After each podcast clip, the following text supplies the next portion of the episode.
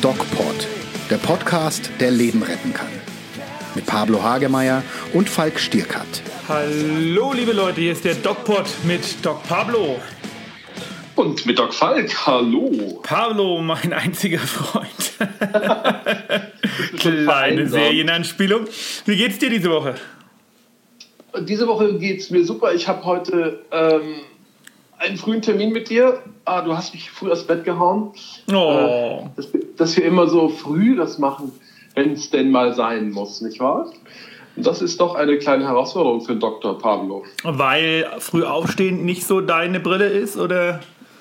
Ja, da komme ich mir mal so ein bisschen äh, zugedröhnt noch vor morgens. Apropos zugedröhnt, Ja. das heutige Thema. Geniale Überleitung. Ich würde erst noch kurz dem Medic Center in Nürnberg für die Unterstützung auch in diesem DocPod danken und komme dann gleich Ja. zu deinem Lieblingsthema zugedröhnt. Wir Ja, haben bitte sehr. Wir haben letzte Woche gemerkt, dass das Thema Drogen und Drogenkonsum ähm, vielschichtig ist und sich nicht in einem Podcast wie zum Beispiel dem von letzter Woche, den ihr euch gern auf docpod.de jederzeit wieder anhören könnt, abhandeln lässt, sondern dass man da schon ein bisschen mehr drüber sprechen muss. Und wir wollen heute über den Konsum von Alltagsdrogen sprechen und da erhoffe ich mir von Pablo zu erfahren, wann man sich Sorgen machen muss. Wir konsumieren ja alle regelmäßig Dinge, die eine suchtauslösende Wirkung haben. Und bei einigen Menschen lösen diese Substanzen eine Sucht aus, bei anderen wieder nicht. Besonders wir Ärzte sind sehr gefährdet. Und da fangen wir doch mal mit meinem ähm, Lieblingsthema Alkohol an was ich sehr bivalent sehe und frag Pablo einfach mal, man trinkt, naja, so ein paar Mal die Woche sein Gläschen Wein oder sein Gläschen Bier in Franken, wobei es gibt ja auch den Frankenwein. Ab wann, Ja. ab wann muss ich mir Sorgen machen? Ab wann, ähm, wo ist die Grenze zwischen ähm, ich sage jetzt mal, Gelegenheitstrinken und Alkoholismus? Ja, gute Frage. Also es ist eine, Danke. eine, ähm, eine kulturell überlieferte oder Tradition, Bier, Alkoholiker in flüssiger Form Alkohol zu sich zu nehmen. Ähm, deswegen ist das so hartnäckig äh, auf Veränderungen. Das heißt, jeder, dem man, jedem, dem man erzählt, Alkohol ist schädlich, wird erstmal protestieren, der das halt regelmäßig konsumiert und auch seinen Genuss von hat. Weil ja auch nicht Und stimmt, ist extrem ne? schwer. Ja, es gibt ja auch Studien, dass es gar nicht äh, neurotoxisch ist, sondern dass es irgendwelche anderen Effekte auslöst, die dann letztlich dann doch neurotoxisch sind, aber direkt Ja, ähm, schädlich. Bitte? Darauf wollte ich gar nicht hinaus. Ähm, das ist, äh, ich glaube schon, dass äh, Alkohol neurotoxisch und vor allen Dingen auch äh, kardiotoxisch ist, also Gehirn und ähm, Herz schädigt. Aber es gibt ja sehr, sehr viele Studien, die zeigen, dass es in geringen Mengen durchaus eine protektive Wirkung hat. Jetzt sagt der Magen-Darm-Mediziner, habe ich letztens ein Interview gelesen, äh, die Magen-Darm-Mediziner sagen auf Basis einer neuen Studie, äh, die an Chinesen gemacht wurde. Ähm, äh, jeder Schluck ist giftig für die Leber, aber der positive Effekt auf Langzeitblutdruck und vor allen Dingen Blutzucker wurde ja bei zuckerarmen Alkoholiker wie trockenen Weinen äh, mehrfach in Studien belegt. Dementsprechend Ja, würde ich ja. mit dir gar nicht übereinstimmen, wenn du sagst, dass es prinzipiell toxisch ist. Ja, ja. Das, ähm, vielleicht fangen wir mal so an. Ähm, wo fängt der Alkoholmissbrauch an und, und oder wo hört er auf und wo fängt die Alkoholabhängigkeit ähm, an? Gibt es einen Unterschied zwischen etwas- Missbrauch und Sucht? Ja, genau. Das, da ist ein Unterschied. Also ähm, man versteht unter dem Alkoholmissbrauch eine gewisse Abhängigkeit von der Norm, sage ich mal. Also es ist so ein bisschen eine kleine Abweichung, wenn normalerweise ein Bier am Tag ähm, äh, üblich ist, sage ich mal, und das auch gut verträglich ist, dann wäre der Missbrauch dann vielleicht jeden Tag zwei, drei Bier zu trinken. Das ist noch keine Sucht. Ja.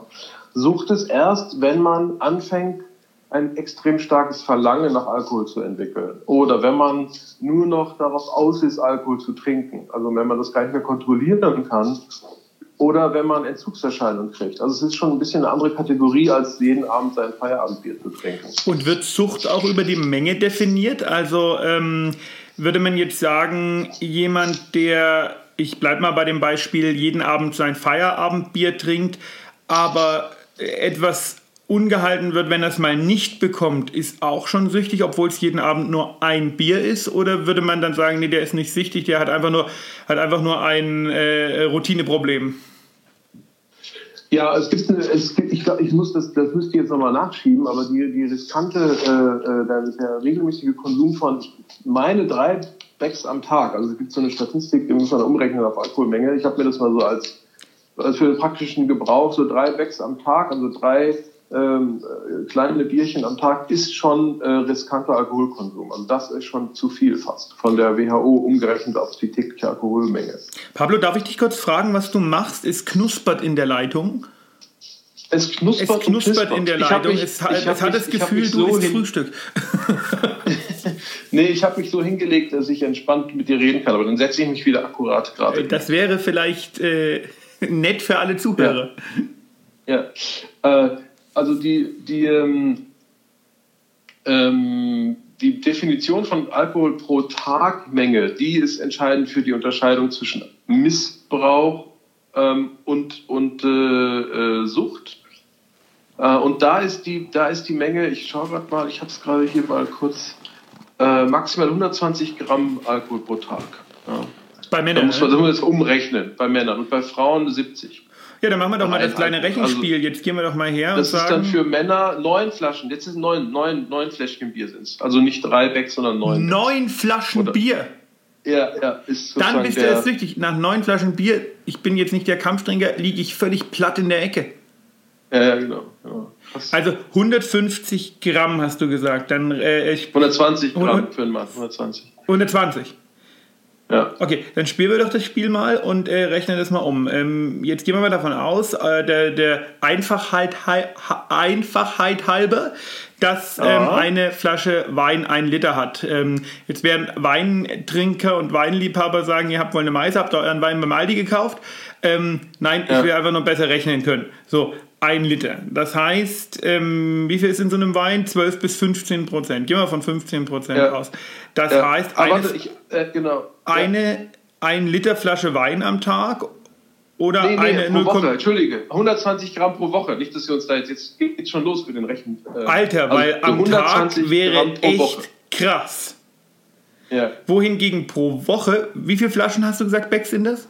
Also ich dachte, also ich, ich hatte so mir das irgendwann als psychiatrischer Assistent umgerechnet, als drei Becks pro Tag, das, das wäre dann. Was Wir machen hier natürlich keine kann. Bierwerbung, das kann auch jeder andere Nein, Sorte sein, aber auch, äh, äh Heineken oder Feldins was auch immer für Blöres. Das, das gute so Feldins aus Bochum.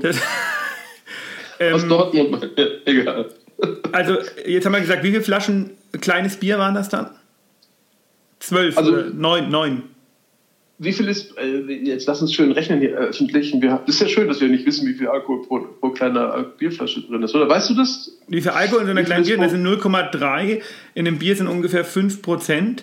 Bei 330, mhm. oh, jetzt wird es schwierig, weil äh, jetzt, jetzt gehen wir mal davon aus, dass Alkohol eine Dichte hat wie Wasser. Jetzt blamieren wir uns. Dann wären das bei 330 Milliliter wären äh, 10% 33 Gramm und äh, 5% wären dann 15 Gramm. Sowas oh. in der Ecke. Okay, dann haben wir, dann können wir quasi, wenn meine Rechnung noch stimmt, 3 mal 15 sind 45, mal 7 sind 45 mal 7. Ne, ich, ich glaube, wir wären dann ungefähr bei 10 Flaschen die Woche. Ja, Genau, ungefähr. Also das ist sozusagen die, das ist die Grenze, ne? so maximal. Das ist aber nicht viel, wenn man davon ausgeht, dass es vielleicht nee, mal einen Samstag nee. gibt, wo man auf die Kacke haut. Ja. ja. Das ist schon krass. Ja.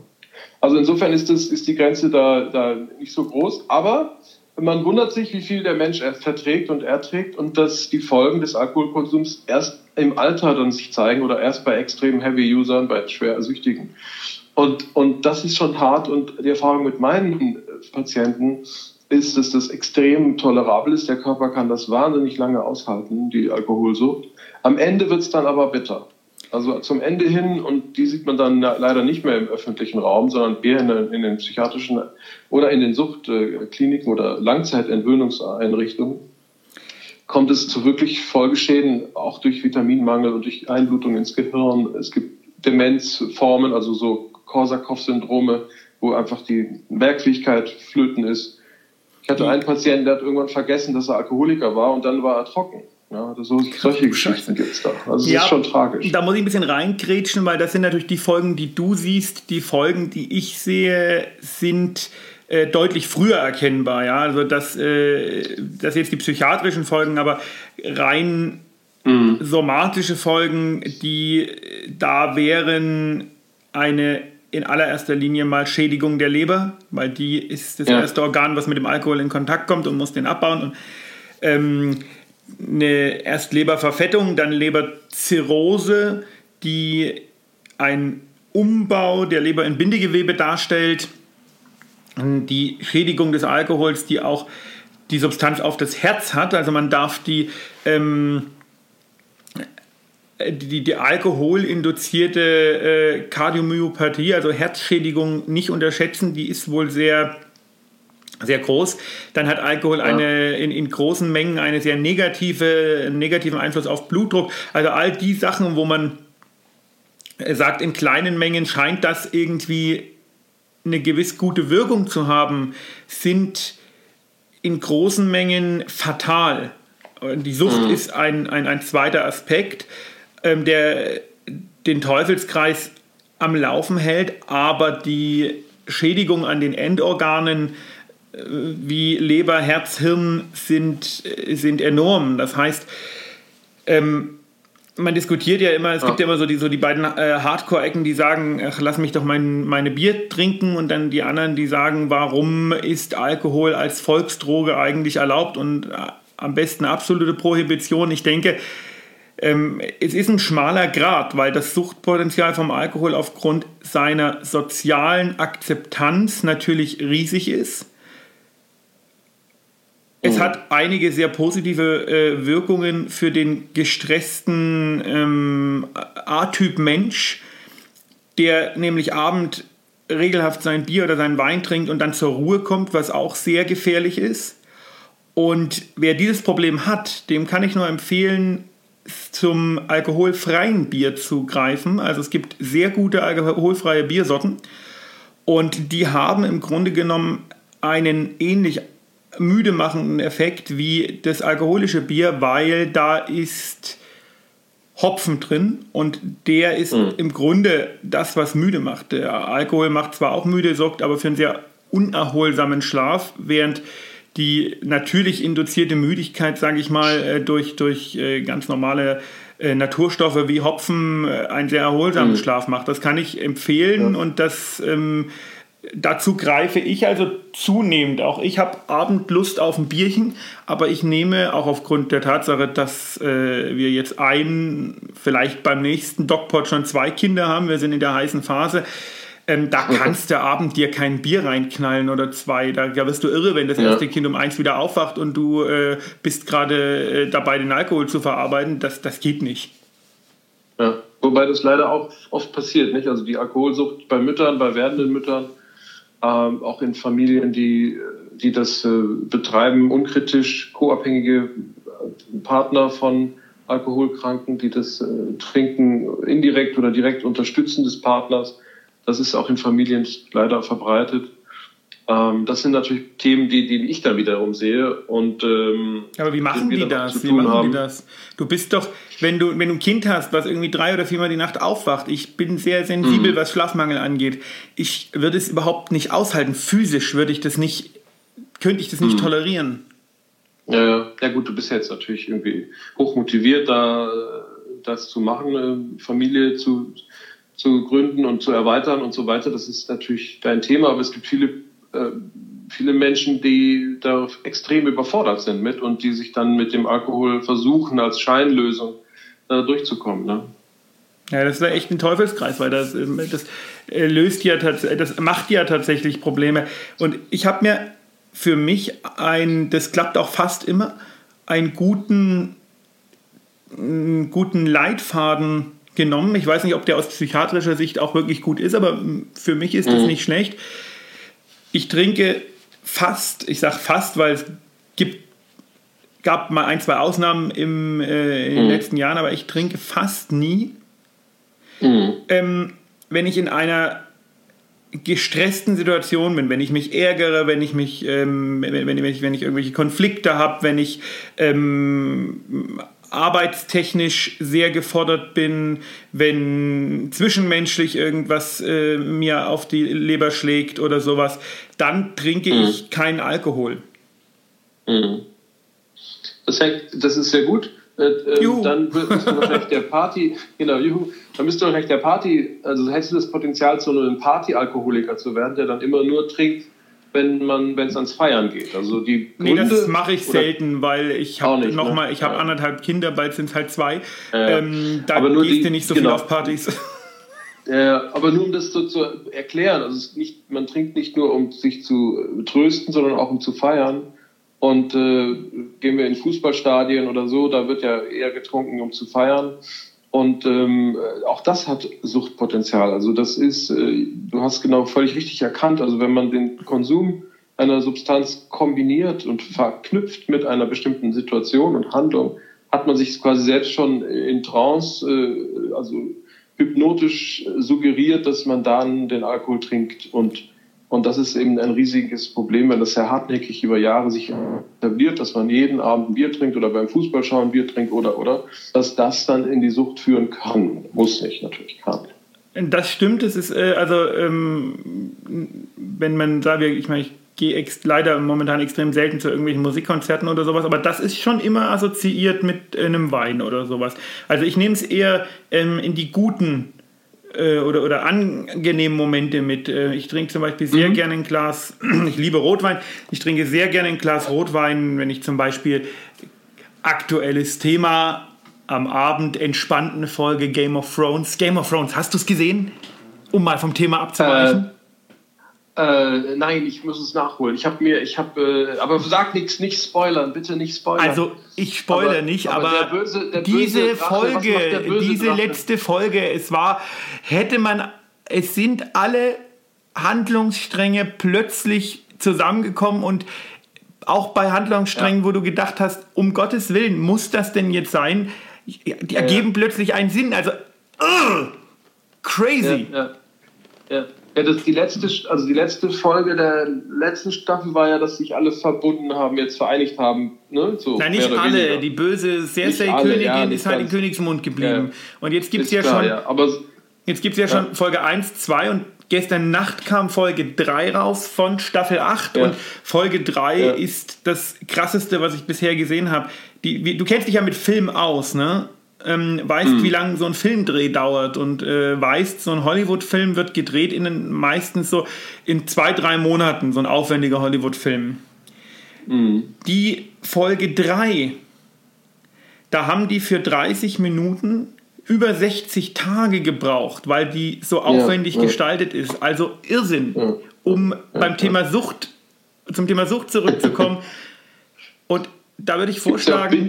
Binge-Watching. Binge genau. Wir, wir, wir sind jetzt wieder über der Zeit, weil es immer so schön ist. Ich würde sagen, wir machen nächste ja. Woche noch ein Suchtthema, weil ja, bitte. auch die. Das macht süchtig. Ja, das macht süchtig, ist voll interessant, weil unser Leben wird dadurch irgendwie bestimmt, ne? Weil auch das Thema mhm. äh, Seriensucht und äh, Alltagssüchte, Handysucht haben wir ja schon mal besprochen, sind ja, ja Dinge, wenn du vom Fernseher sitzt und eine Folge, beispielsweise Game of Thrones, schaust und dann sind die so gut gemacht, dass du praktisch einen Cliffhanger hast und einfach nicht nichts anderes machen kannst, als weiter gucken, was ja mhm. Menschen tatsächlich in ihrem Alltag beeinträchtigt.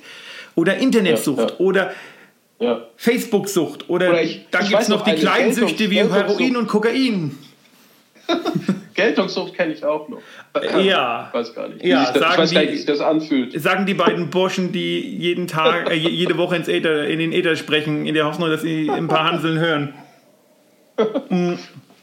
Apropos, ich, ähm, wir kennen die Zahlen und wir wissen, ihr werdet stetig mehr und dafür möchten wir uns natürlich bedanken. Und wir möchten euch auch nochmal äh, wie fast jede Woche auf unsere anderen Online-Angebote vom DocPod hinweisen. Das wären beispielsweise der DocPod-Kanal auf YouTube. der wächst zugegebenermaßen langsam, aber ähm, stetig. Und Qualität wird sich durchsetzen. Und wir, wir setzen da wirklich relativ viel Aufwand rein und drehen da jede Woche und machen da jede Woche Videos. Äh, Schaut euch mal an, der DocPod. Dann bei Instagram unsere DocPod Seite, wo wir ähm, auch immer gerne auf eure Wünsche eingehen, wie zum Beispiel das Thema Sucht, was sich gewünscht wurde und äh, an dem wir mhm. jetzt großen Gefallen gefunden haben. Mhm. Und ja, ich möchte ein bisschen Eigenwerbung machen. Im August kommt mein neues Buch raus, wird um die Schilddrüse ja. gehen. Um, ähm, Gibt es relativ Schön. wenig bisher und ich glaube, da, ich kann noch nicht so viel verraten, weil die offizielle Pressemitteilung ist noch nicht fertig, aber ähm, das wird eine interessante Geschichte. Du kennst es schon, ne? Ich kenne schon, kenn schon das Cover, ich kenne schon so ein bisschen den Inhalt, weil wir darüber geredet haben. Und äh, ich, es wird sicherlich den Nerv treffen. Viele Frauen äh, sprechen, also ich, unglaublich viele Frauen, die sich damit beschäftigen. Männer interessieren sich eh nicht für, für ihren Körper, aber Frauen umso mehr für ihre Schilddrüse. Und es ist in der psychiatrischen Szene oder äh, es ist auch schon immer wieder ein Thema und äh, allgemein denke ich auch. Es also viel Glück, viel Erfolg. Wünsche ich, wünsch ich mir auch. Pablo, es war wie immer ein äh, Hochgenuss, mit dir zu sprechen. Ich freue mich auf nächste Woche. Und jo. in diesem Sinne wünschen wir euch eine schöne Woche. Bleibt gesund. Und geht achtsam mit der Klum. Mehr bei uns im Netz auf nordbayern.de.